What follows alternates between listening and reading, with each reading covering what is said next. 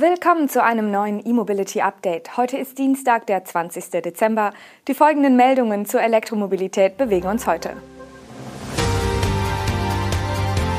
VW will Flottengrenzwerte ohne CO2-Pool erreichen. Österreich verlängert Kaufprämien. Voya bringt E-Limousine als drittes Modell. Designwerk enthüllt MCS-Ladestation und Hamburger E-Bus-Flotte hinter Zeitplan.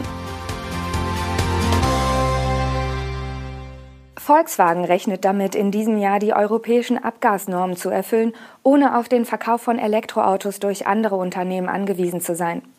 Wie die Financial Times unter Berufung auf Dokumente der EU-Kommission berichtet, sind die chinesischen Hersteller Geely, NIO und SAIC nicht mehr im CO2-Pool des Volkswagen-Konzerns in der EU.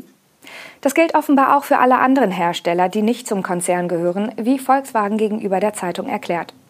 Zitat wir bestätigen, dass wir auf einen geschlossenen Pool umgestiegen sind und dass wir zuversichtlich sind, die EU-Emissionsziele aus eigener Kraft zu erreichen. Volkswagen hatte im September 2020 einen CO2-Pool mit dem chinesischen Hersteller SAIC gegründet, der in Europa seine E-Autos und Plug-in-Hybride unter der Marke MG Motor vertreibt. In der Folgezeit wurde der Pool für 2021 um weitere E-Auto-Hersteller erweitert, etwa Startups wie NIO und Xiaopeng, aber auch Geely-Marken wie Link und Co. Für 2022 ist VW aber optimistisch, die Flottenziele nur mit den eigenen Konzernmarken zu schaffen und hat die chinesischen Hersteller aus dem Pool entfernt.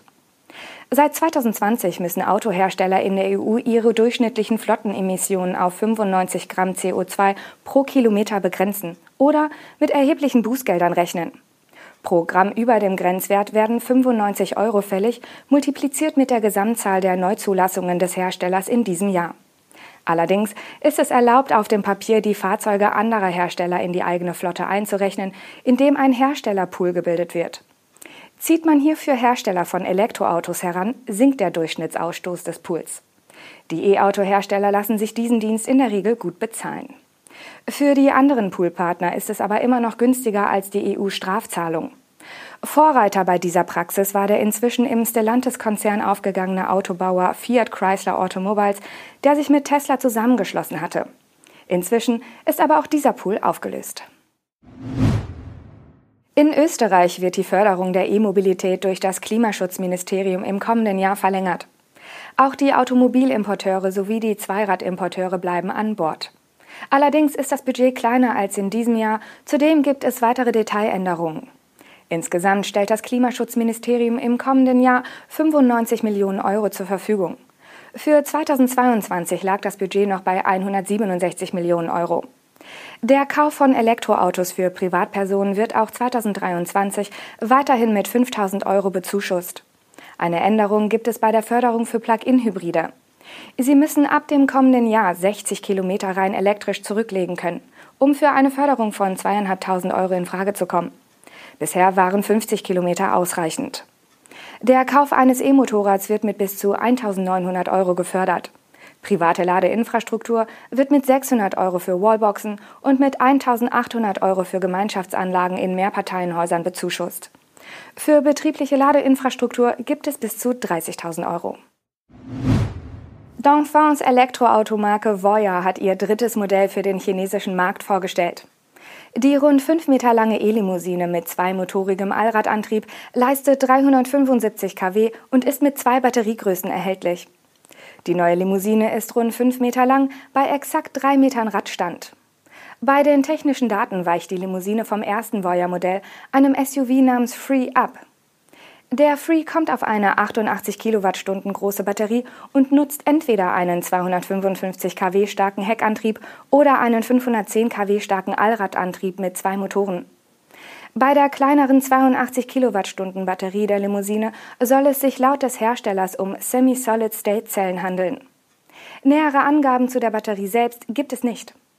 Mit einer Reichweite von 580 Kilometern im chinesischen Zyklus liegt das Fahrzeug aber auf einem Niveau, das auch mit herkömmlichen Batterien möglich wäre.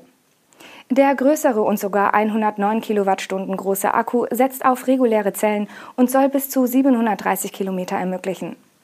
Bei den Preisen in China wird die Limousine etwas unter dem Free angesiedelt. Die Kaufpreise für den neuen Stromer beginnen bei umgerechnet rund 43.500 Euro mit dem kleinen Akku und 58.300 Euro mit der großen Batterie. Der Akku kann alternativ auch gemietet werden, was die Kaufpreise des Stromers naturgemäß deutlich reduziert. Die monatlichen Raten für die Batterien liegen dann bei 226 bzw. 303 Euro. Anders als das Konkurrenzmodell NIO ET7 ist die Limousine von Voya nicht für ein Batterietauschsystem ausgelegt. Mit einer gemieteten Batterie landet der ET7 nämlich auf einem ähnlichen Niveau wie der Newcomer aus dem Hause Dongfeng. Der Schweizer E-Mobility-Spezialist Designwerk hat eine neuartige Ladestation der Megawatt-Klasse vorgestellt. Diese soll das Schnellladen von E-Lkw innerhalb von 45 Minuten ermöglichen. Im Frühjahr 2023 soll die Ladestation im Containerformat erstmals elektrische Trucks laden. Erklärtes Ziel ist es, dass die neue Megaladestation, wie sie von Designwerk bezeichnet wird, bis zu sechsmal schneller als herkömmliche Hochleistungsladestationen mit 350 kW Leistung arbeitet. Die Ladestation setzt dabei auf den Ladestandard Megawatt Charging System oder kurz MCS.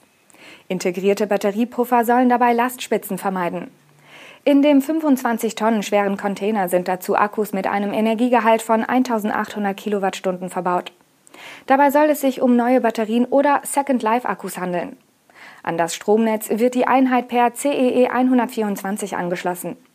An dem MCS-Ausgang können bis zu 2100 kW Ladeleistung abgegeben werden. Zudem ist noch ein CCS-Stecker verbaut. Die Gesamteffizienz vom Netz in die Pufferbatterie und dann ins Fahrzeug soll bei etwa 90 Prozent liegen. Die Entwicklung und Erprobung der Containerladestation ist in ein Forschungsprojekt integriert. Die Umstellung der Hamburger Busflotte auf E-Fahrzeuge kommt offenbar langsamer voran als geplant. Zum Jahresende werden wohl mehr als 50 Fahrzeuge fehlen, weil die Hersteller aufgrund der Lieferschwierigkeiten nicht so schnell produzieren können wie erhofft.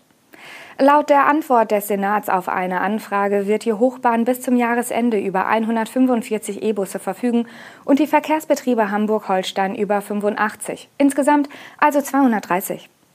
Eigentlich sollten die beiden Nahverkehrsunternehmen bis zum Jahresende zusammen mindestens 288 Batteriebusse einsetzen. Es sind also rund 58 Fahrzeuge oder 20 Prozent weniger als geplant. Im Frühjahr wurden sogar noch 295 Fahrzeuge in Aussicht gestellt, später wurde diese Planung aber etwas reduziert. Der Senat macht Lieferschwierigkeiten für die Verzögerung verantwortlich. Der Fuhrpark der Hochbahn umfasst rund 1100 Busse, bei der VHH sind es knapp 700 Busse. Der Großteil davon ist noch mit Dieselmotoren unterwegs. Seit 2020 beschaffen die ÖPNV-Betreiber jedoch keine neuen Dieselbusse mehr, es werden nur noch Elektrobusse bestellt. Bis 2030 sollen beide Flotten nur noch aus Fahrzeugen mit alternativen Antrieben bestehen. Das war unser E-Mobility Update am heutigen Dienstag. Wir wünschen allen Zuschauerinnen und Zuschauern einen schönen Tag. Tschüss und bis morgen.